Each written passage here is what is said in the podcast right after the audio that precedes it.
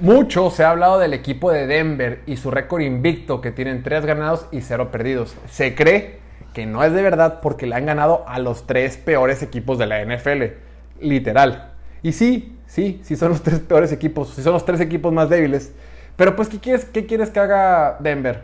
No es como que ellos diseñaron su calendario de juegos. Uno, le, uno juega contra quien va y le tiene que ganar a todos. Pero bueno, lo que sí han hecho bien es jugar a la defensiva. Han sido muy dominantes, tal y como lo habíamos esperado. Con todo y que ha estado ausente Brad Chubb.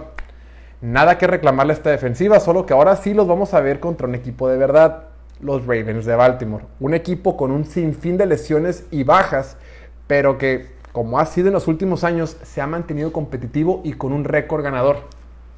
Ya quiero ver a Lamar Jackson intentar pasar o correr contra la que es la mejor defensiva de la NFL, en mi opinión. Va a ser un duelo muy intenso. Nunca es fácil planear un partido contra un quarterback móvil como Lamar Jackson.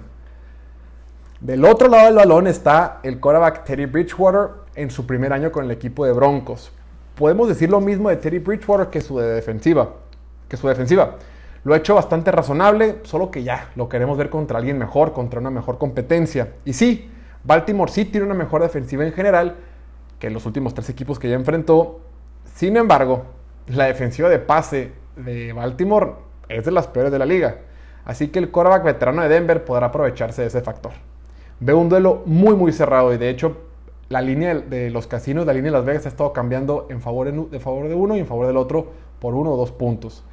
Mi pronóstico es que ese partido lo ganan el equipo de Lamar Jackson, lo ganan los Cuervos de Baltimore por un marcador de 24 a 21.